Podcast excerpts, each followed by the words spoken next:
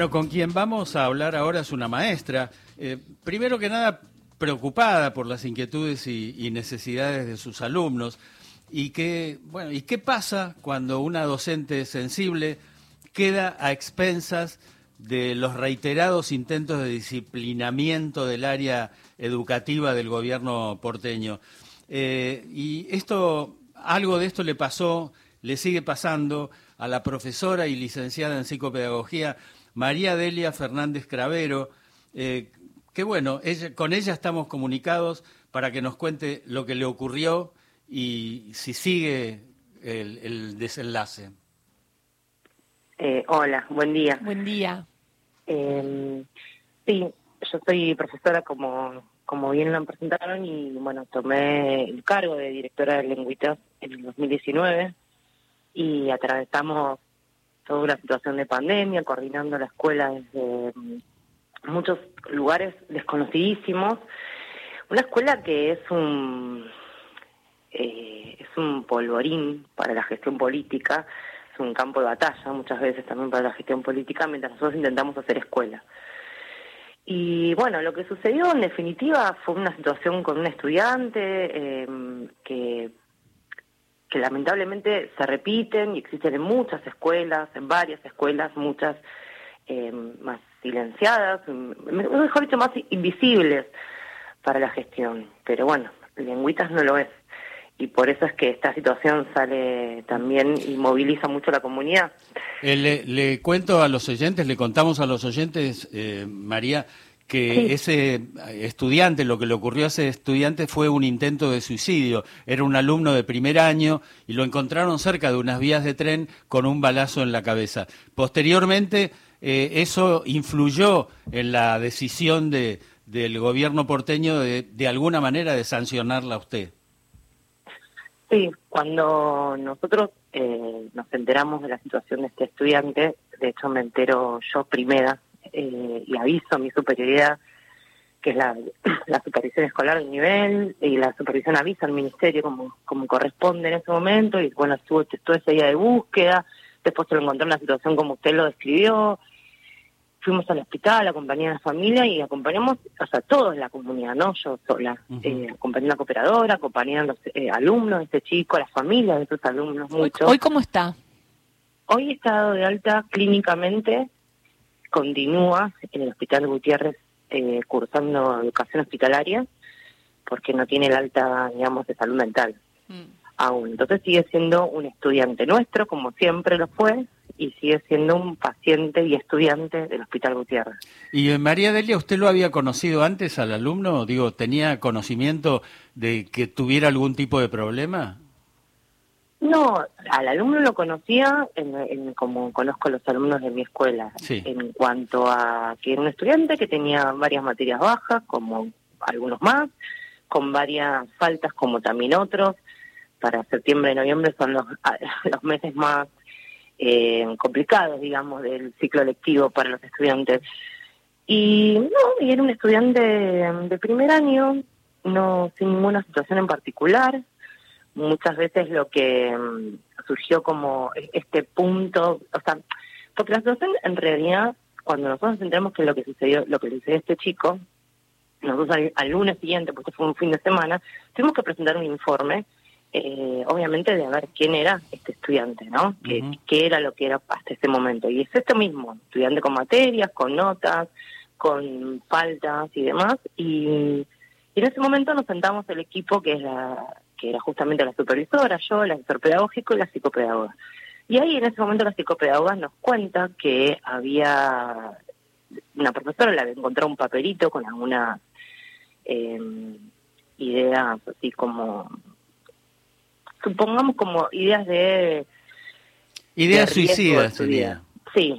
Me, me cuesta como decirlo porque como hay un secreto de sumario y en realidad la lo que nosotros sabemos como escuela es esto mismo que te estoy contando después no, pero, todo lo demás digo María Delia en verdad en verdad digo lo que nos sensibilizó además de lo que le ocurrió al alumno fue su desplazamiento no eh, de rectora de la escuela normal superior en lenguas vivas llamada también en lengüitas a vaya a saber a dónde ahora sé que la reubicaron pero Pero bueno, en ¿Y principio... ¿Por qué se da esto? ¿Por qué se da su separación? ¿Por lo sucedido? Claro, es que ese es el punto, porque cuando esto sucede a fin de año, en noviembre, y, es lo que les decía antes, y, y en 22 de diciembre llega del Ministerio un pedido de eh, sumario a mi nombre, como la responsable máxima de la escuela. En ese momento eh, yo presento un informe de nuevo eh, sobre todo el accionar nuestro que había sido antes de la situación y posterior a la situación. ¿sí? Se presenta el 26 de diciembre ese, ese informe. Y empiezan las clases en febrero y continúa y continúa y tres días antes del receso eh, piden la separación mía del cargo. Entonces, ¿frente a qué? A que el año pasado había habido toda una situación como gestión porque había sido una escuela tomada, una escuela donde vivíamos con los medios en la puerta, donde los chicos salían en los medios, donde los docentes se pronunciaban y donde se buscó disciplinarlo un montón de veces. Pero digo con, con razones, ¿no? Los chicos en algún momento protestaron por el calor que hacían las aulas, luego por el descubrimiento de alacranes, ¿no? Cuando comienza el año, el centro de estudiantes vuelve a poner eh, en, digamos, en, en, visibilización otra nueva situación de la escuela, que tenía que ver con la ola de calor y las clases que no se suspendían, porque con tal de tener un par de días más de clases, no importaba la manera de tenerlo, porque habían alacranes, porque habían situaciones donde, bueno, volvía a ser un polvorín la escuela, por eso te explicaba eso antes. Entonces, en definitiva, eh, mi reubicación en otra escuela, donde obviamente que no voy a cumplir con las funciones pedagógicas que tenía en el lengüita, eh, hasta que, digamos, la investigación termine, porque eso es lo que es un sumario, es una investigación sobre si incumplí mi rol o no, no tiene sentido seis meses después de lo que le sucedió a este chico. Porque entonces estuvieron seis meses después los chicos a mi inoperancia o estamos hablando de otra situación. Que es Habla de más política. Exactamente, porque si, si uno no lo puede leer, como decir, bueno, a ver, ¿quién demuestra en un momento de campaña, quién tiene la mano más dura para con las escuelas, los docentes y las mm. comunidades educativas y las cooperadoras? No se entiende, porque eso se podía haber resuelto en diciembre. En febrero, cuando empezaron las clases, hubieran separado el cargo. Si Ahora, tan incompetente había sido la situación. Fue, eh, María Delia fue apoyada por el Centro de Estudiantes, la cooperadora, el cuerpo docente. Eh, ¿A dónde la reubicaron? en la escuela normal número uno. Ajá. Eh, ¿Y cómo está con esa situación?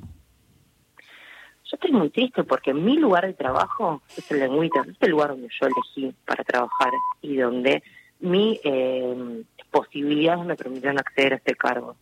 Y aparte, gestionar una escuela es como eh, armar equipos, que la gente confíe en uno, uno confiar en la gente, lograr ver cuáles son los contextos actuales, lograr trabajar con lo que es varios niveles de la escuela y demás, lleva mucho tiempo. Entonces, ese tiempo fue eh, de un plumazo sacado y cuando las cuentas dan que la misma comunidad educativa es la que dice, bueno, paren, ¿por qué esto así de esta manera? Si ella eh, hacía bien su trabajo, y eso que uno tuviera sus múltiples errores en, aprender lo que es la gestión y demás. Ninguno, ninguno dio cuenta de que, que la situación de este estudiante tuviera que ver con una mala gestión. Porque hay otra cosa que también surge, eh, que yo analizo, digamos, corriéndome esta situación, que es cuando nuestros alumnos, post pandemia, por el contexto actual, lo que sea, tienen tantas dificultades en, el tema de salud mental, no hay recursos para acompañarlos. No hay. Ni cuando a alguno de los nuestros adentro de la escuela le sucede algo y dice, bueno, a ver, ¿cómo acompañamos a la familia? Mm. ¿Cómo acompañamos a los chicos que un chico de 13 años puede ser capaz de hacer eso? ¿A quién llamamos? ¿A dónde hay?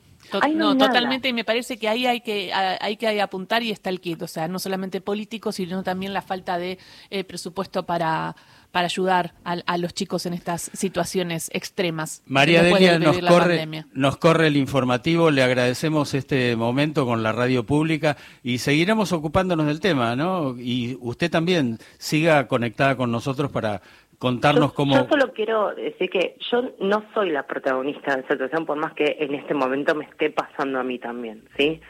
Eh, porque yo sé que es una investigación donde al final se va a demostrar lo que sucedió y en definitiva hay otra cosa, pero me parece que lo más importante ahora es mirar que cómo ayudamos a la escuela y qué poquitas cosas hay para ayudarla. Gracias, María Delia. María Delia Fernández Cravero, licenciada en psicopedagogía, exdirectora de nivel medio de Lengüitas, pasó por Radio Nacional.